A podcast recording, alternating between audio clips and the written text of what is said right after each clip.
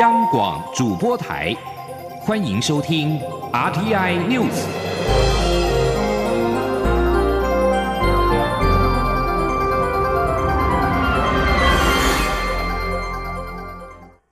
各位好，我是主播王玉伟，欢迎收听这节央广主播台提供给您的 RTI News 新闻。首先带您关注。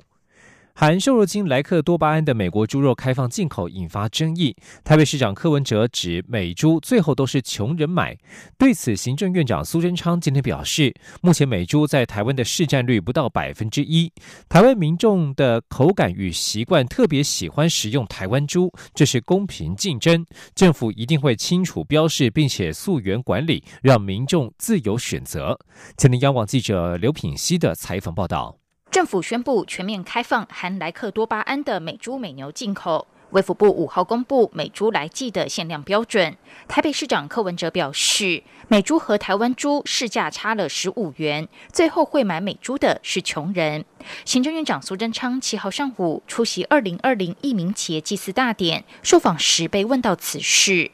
他表示，台湾民众爱吃台湾猪，九成多都是食用台湾猪，这是公平竞争与人民习惯的问题。政府一定会严加把关，让民众自由选择。他说：“台湾人爱吃台湾猪，过去进口像美国占不到一个 percent，九成多都是台湾猪。台湾人的口感，台湾人的生活习惯，特别喜欢食用台湾猪。”这是公平竞争，这是人民习惯，政府一定会保护国人的健康，也会明白的标示，并且溯源管理，让我们的民众都自己。可以自由选择。苏贞昌指出，养猪产业对台湾猪的竞争力非常有自信，而且政府针对猪农补助新台币一百亿的发展基金，协助养猪业者改善各方面，让台湾的养猪业者更有竞争力。他强调，政府开放都是依据科学证据以及国际标准，一定会以保护国人健康为第一优先。央广记者刘聘熙的采访报道。中央流行疫情指挥中心指挥官、卫副部长陈时中日前接受广播节目专访，相关内容今天播出。针对美猪进口的标识问题，陈时中在专访当中坦言知易行难，不过他仍强调会加强源头管理，并透过追踪系统掌握标示情况，要让标示制度越来越好。对于外界建议，政府应该提出新的莱克多巴胺风险评估报告，陈时中表示，目前专家的看法是认为不需要重新评估，因为当时的研究报告至今都没有出现新的证据。而对于防疫，陈时中在专访当中表示，对抗 COVID-19 武汉肺炎，政府除了对外预购疫苗、争取授权制造之外，也准备共约新台币二十亿的经费，鼓励国内业者发展。他认为疫苗是国安产业，就长期来看，国家队一定要扶植。今天央广记者肖兆平的采访报道。中央流行疫情指挥中心指挥官陈时中四号接受广播电台专访，相关内容在七号对外公开。由于各国相继发展 COVID-19 武汉肺炎疫苗，台湾如何准备也成为焦点。陈时中表示，疫苗的有效性已经是国际共识，但不仅效期还需验证外，安全性也有待试验结果。陈时中进一步表示，在安全前提下，不管是向海外预购、对 COVAX 提出疫苗意向书、争取授权制造等，都陆续进行当中。且政府更准备约新台币二十亿的预算，来鼓励国内疫苗业者发展试验。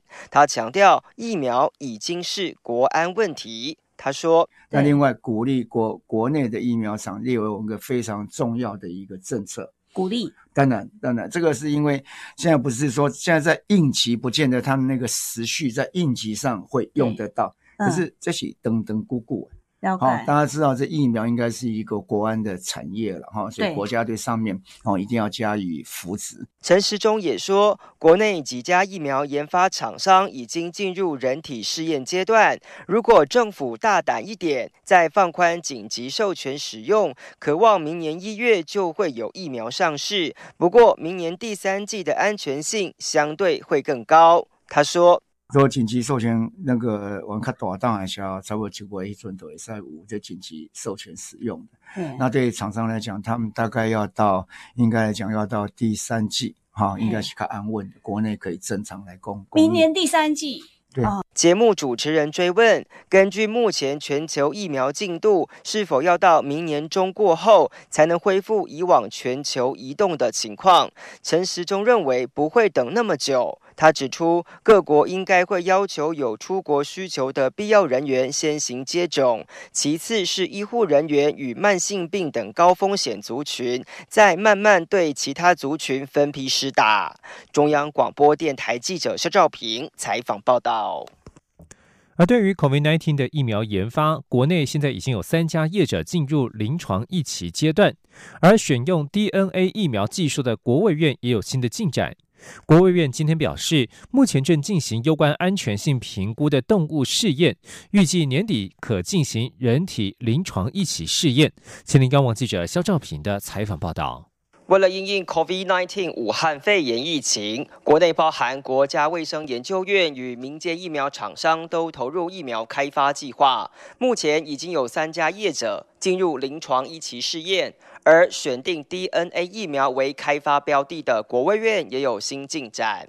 国卫院院长梁庚义七号受访表示，DNA 疫苗已经寄转给合作厂商，目前正进行临床试验前的动物试验，希望彻底做好安全性评估研究，预计年底进入临床一期试验，明年第一季完成临床二期试验。他说：“那现在情形。”大家看报道，一般情形要做到第三期嘛，可是现在就所谓的 EUA 的话，其实呃政府也是说，像比照美国的状况，其实做完第二期，如果真的成效不错，就可以开始使用，然后同时再完成第三期。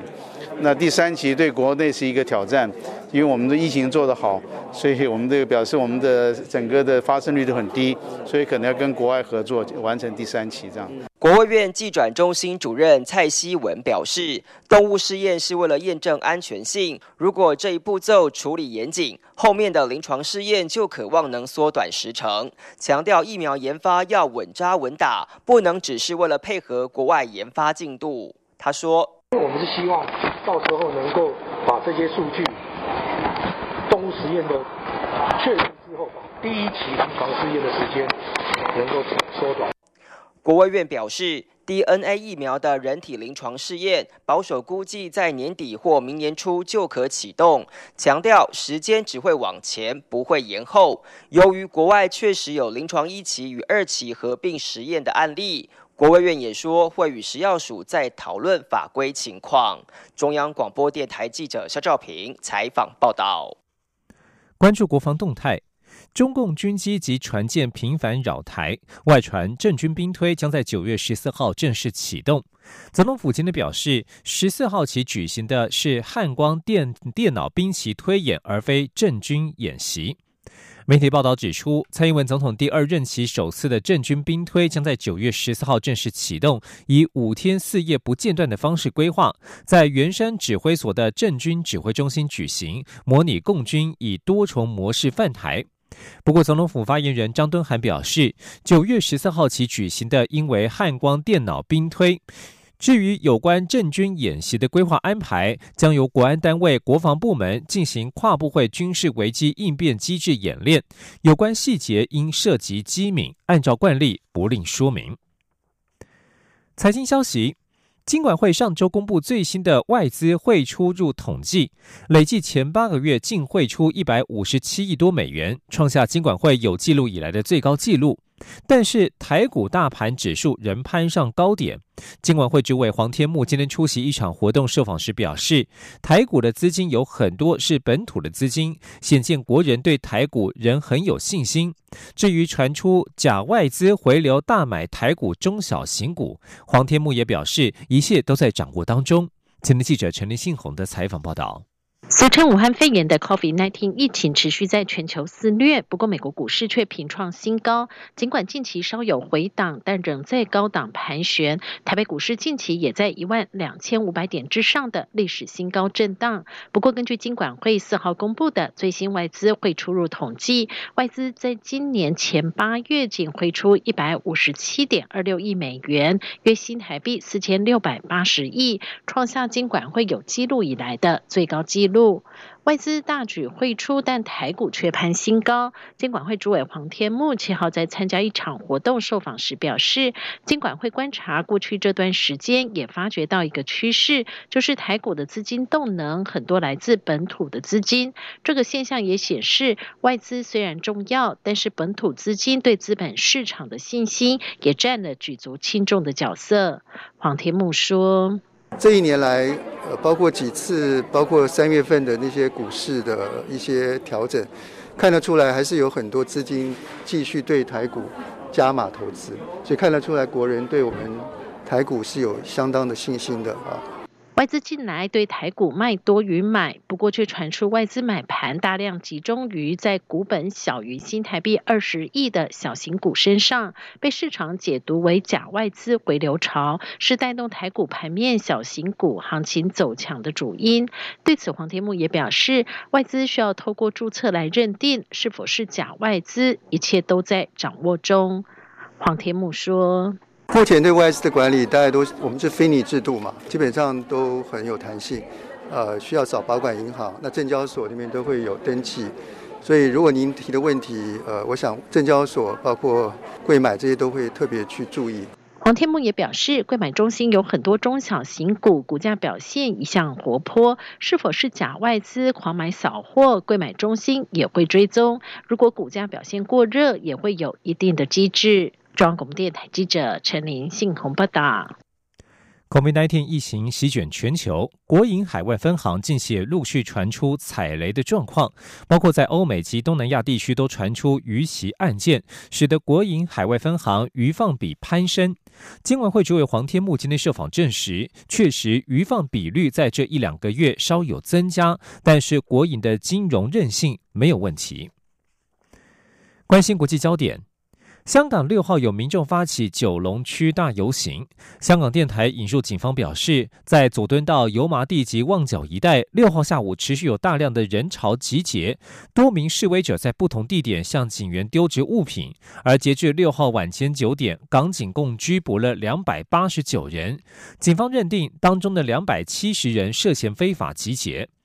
在泛民主派当中被视为立场激进的社会民主连线，其主席黄浩明、副主席梁国雄及多名成员原本也准备参加佐敦道的游行，但是一抵达立即被捕。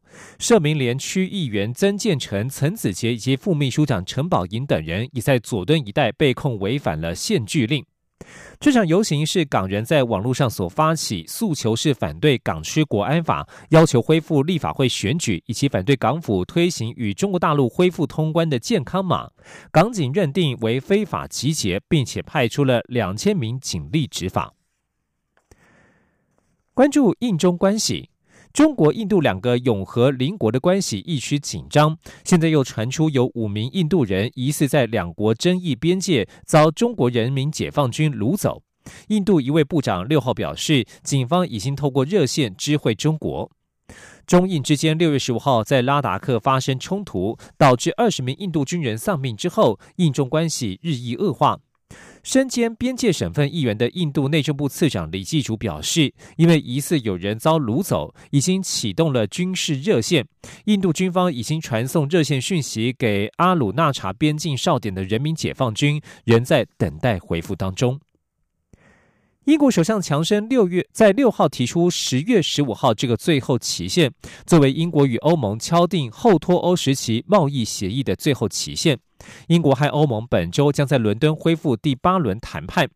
根据强生办公室公布的声明，强生表示，如果要让协议在年底生效，英国就需要在十月十五号的欧洲理事会之前与欧洲的朋友们达成协议。以上新闻由王玉伟编辑播报。相关的新闻内容，稍后请继续收听央广午间新闻。各位朋友，大家好，我是台大医院张尚存医师。自从武汉肺炎疫情发生以来，许多人配合政府居家隔离或居家检疫，而被限缩了行动自由。我们不应该害怕或排斥，要多给他们一些支持与鼓励。也提醒居家隔离或居家检疫的民众，确实做好与外界隔离。不管疫情如何变化，大家都要有正确正向的态度，不要彼此贴标签，才可以守护台湾的健康。由政府请安心资讯由机关署提供。这里是中央广播电台台湾之音，欢迎继续收听新闻。听众朋友您好，我是张顺祥，欢迎您继续收听新闻。国际奥林匹克委员会副主席科兹今天表示。无论疫情如何，已经因为 COVID-19 大流行而延期的东京奥运将会在明年举行。他们将会是战胜 COVID 的奥运。在接受电话访问时，科兹坚定的表示，东京奥运将会在明年的七月二十三号登场。除了战火之外，奥运不曾被取消。但东京奥运组委会在今年三月做出把冬奥延期到明年的历史性决定。当时正值疫情大流行的真正规模浮现，各国纷纷采取防疫封锁措施，导致选手的训练陷入到混乱，被迫取消资格跟测试活动。而细数奥运在近代史上的五度取消，原因都是因为战争。捷克参议长维特奇访台之举遭该国总统批评是种挑衅的行为。然而，他率团来台湾一事，却曾经得到捷克参议院压倒性的票数支持，而且访台行程成果丰硕。彰显民主国家间共同的价值跟利益，除了有助提升台捷实质关系之外，维特奇还强调，此行确保了捷克主权独立以及重视民主自由价值。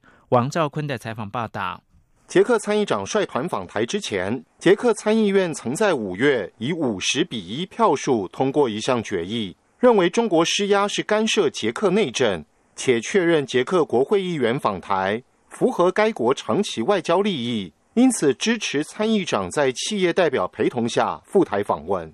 不仅如此，就在维特奇八月下旬即将来台前夕，欧洲议会、美国、英国、德国、法国、加拿大等民主国家共七十位国会议员发表联合声明，支持维特奇率团访台，展现理念相近伙伴对民主、自由及人权等共享价值的坚持与团结。维特奇在台停留约一周时间，外交部整理出强化民主法治、共同维护自由民主的共享理念，强化台捷供应链经贸合作，聚焦物联网与人工智慧与防疫合作等领域，促进台捷人文科技交流，建构双边民主社群的制度性合作。三大面向交流成果内容涵盖二十二项具体细节。外交部强调，这一次访问成果丰硕。彰显民主国家间共享的价值与利益，未来一定会持续强化合作。外交部发言人欧江安说：“我们将持续的深化台湾跟捷克的双边的合作，以利在后疫情的时代，全球的政治跟经济的形势形势能够更稳定的发展。”维特奇本人也归纳访台三项成果，包括发展台捷双边实质关系，确保捷克主权独立及重视民主自由价值。以及提升民主共同价值合作。捷克台湾商会会长则肯定台湾是捷克进入亚洲的最佳门户，而捷克也可作为台湾开拓欧洲市场的重要基地。中央广播电台记者王兆坤台北采访报道。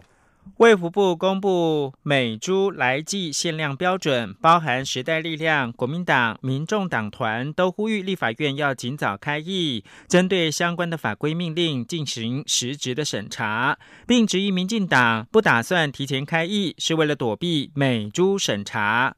对此，民进党团表示，党团一向设定是九月的中下旬开议，也尊重协商开议的日期。但除了美珠等议题之外，还有总预算等案需要处理，希望朝野把握重点，在有限的时间内完成审查。记者刘玉秋的报道。立法院第二会期的开议日，往例都在九月下旬，但因新会期要处理中央政府总预算、前瞻第二期以及纾困三点零等预算案，还有修宪议题也要处理。立法院长游喜坤原表态，希望开议日提前到九月中旬。而在贵福部公布美猪来季限量标准后，包含时代力量、国民党、民众党团。再度呼吁立法院尽早开议，针对相关法规命令进行实质审查。但民进党传出拟九月中下旬再开议，遭在野党质疑回避美猪议题的审查。时代力量党团日前举行记者会，认为开放美猪美牛是重大政策，相关行政命令预告不能草率。实力党团并发文给立法院长游锡坤，希望尽速召集朝野协商，尽快开议，由相关委员会进行实质审查。国民党团书记长林奕华也质疑，先前朝野原本有共识，九月中就开议，但民进党为了不让美猪议题提早进到立院，而迟迟未召集协商开议日期，有规避监督之嫌。林奕华呼吁朝野尽速协商，盼九月十一号就开议。所有的行政该跑完的程序跑完了，那说白，我觉得就是规避立法院可以在这个议题上及时发挥的监督力量。但是下礼拜二，他行政程序应该就都走完了嘛？我们当然还是希望，如果能够维持原来十一号是最好。民众党团总召赖香林也说，从上个会期到临时会，所有议事都由民进党主导。他期盼执政党团能提早开议，以利美猪、美牛纾困三点零等议题早点处理。对于在野党质疑不尽早开议是躲避美猪审查，民进党团书记长钟嘉宾表示，党团一向设定九月中下旬开议，这是符合立院惯例，但也会尊重朝野协商议定的开议日期。第一，我们尊重惯例，就是在九月中下旬。第二，由院长召集朝野协商来议定。除此之外，我们没有特别的看法。不过，钟嘉宾也提醒，在野党希望能在立法院进行公共政策的讨论与决策，这是天经地义。或许实施议题在野党比较关心，但重大国家政策也不能偏废。尤其这个会期的重大法案，还包括中央政府总预算与纾困前瞻预算要处理。他呼吁大家要把握重点，在有限的时间内完成看紧荷包的任务。中广电台记者刘秋采访报道。行政院长苏贞昌今天上午出席二零二零义民节祭典大会，被问到卫福部长陈时中是否是很好的台北市长人选，以及桃园市长郑文灿是否越来越有接班总统的架势。他表示，每一个受选举出来的政治人物都要努力的回应选民的期待，一步步做好，否则会摔倒。他鼓励每个认真做事的人，行政院也会。不分党派的给予协助。央广记者刘品希的采访报道：国民党台北市党部证实，国民党立委蒋万安已表态参选下届台北市长，炒热二零二零县市长选战话题。民进党方面则点名卫福部长陈时中，看好他可迎战蒋万安。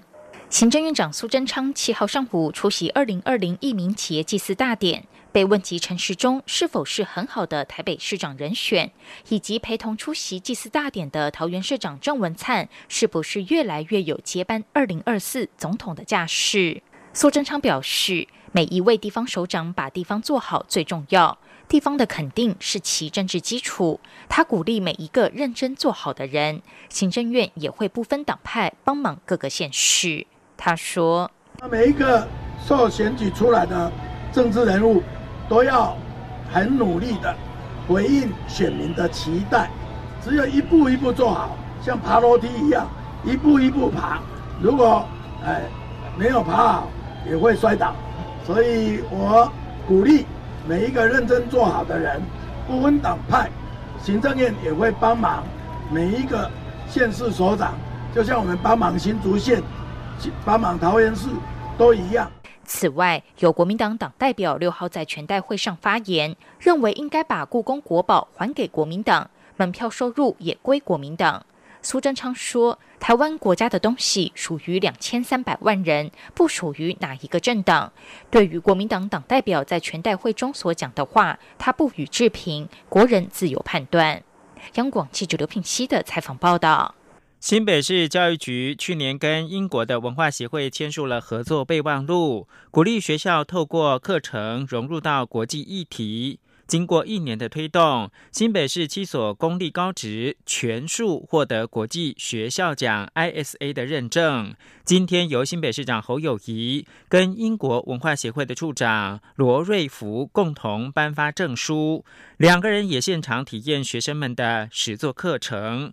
侯友谊跟罗瑞福亲身体验学生的专题制作课程，彼此透过英国的国花蔷薇跟新北市的市花山茶花，再运用电子废弃物感受点翠的工艺之美。侯友谊表示，新北市是全国唯一所有公立高职都通过国际学校奖认证的县市，接下来将鼓励私立学校也加入行列。侯友谊强调，新北市政府正推动四年四亿元的“赢得未来”技职人才计划，期盼让每个就读技职型高中的孩子都有机会成为国际技职人才。COVID-19 疫情冲击到就业市场，让大学生的经济压力增加。人力银行今天公布调查表示，超过六成的学生现在是半工半读，而且有四成二背负助学贷款。预估出社会之后，平均得需要再工作五点四年，才有可能还清全部的学贷。请听记者杨文军的采访报道。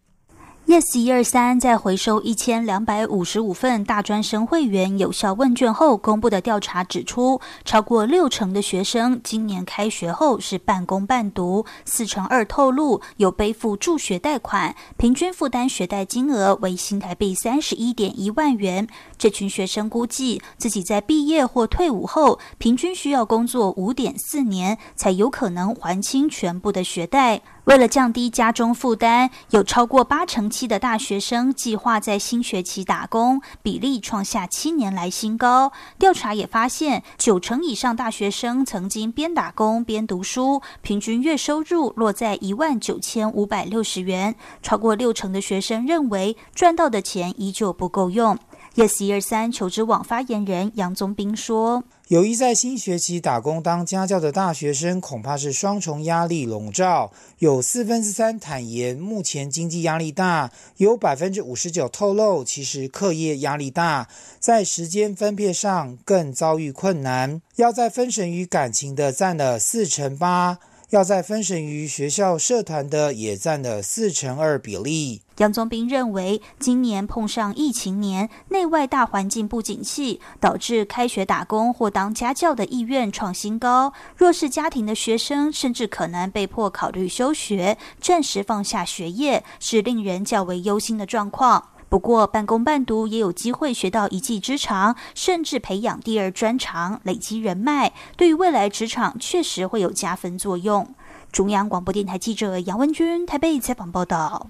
国际新闻：强台海神持续强劲的威力侵袭日本的九州南部，九州七县六号晚间几乎全部进入到暴风圈，海神可能带来创纪录的暴风雨、海上大浪。九州七县发出避难指示，有一百八十四万人被当局劝导疏散。九州电力公司表示，截至六号晚间十点，九州地区超过二十二万户停电。国土交通省呼吁民众要严防堤防溃堤、河川泛滥等情况。日本的气象厅则表示，六号晚间十点左右，大分县的佐伯市观测到瞬间最大阵风每秒四十点四公尺；晚间近八点，鹿儿岛县的整齐市观测到每秒四十五点九公尺的瞬间最大阵风。鹿儿岛、宫崎、熊本等县有些地区已经发布了土石灾害警报。强烈台风海神在冲击日本的南部岛屿之后，南韩今天正为这场风暴全力戒备。南韩气象厅表示，携带着高速达到一百四十四公里的持续风力，这个暴风雨一路北走，向着南韩的第二大城市釜山而来。日本共同社取得十二号将展开的东协区域论坛部长会议线上会议的主席声明草案，内容除了对中美对立升高、南海局势的紧张表达忧虑之外，也促勿在南海动武跟进行威胁。十二号将登场的东协区域论坛部长会议采线上会议方式，由越南主持，会议将就。亚太地区政治及安全进行对话。除了东南亚各国之外，还有美国、中国、日本、韩国及北韩等国参加。在这场会议当中，中美的见解将会受到关注。今年以来，在南海地区发生了中国海警船撞沉了越南渔船的事件。上个月底，中国朝南海发射了弹道飞弹，美军在南海的活动也趋于活络。以上新闻由张顺祥编辑。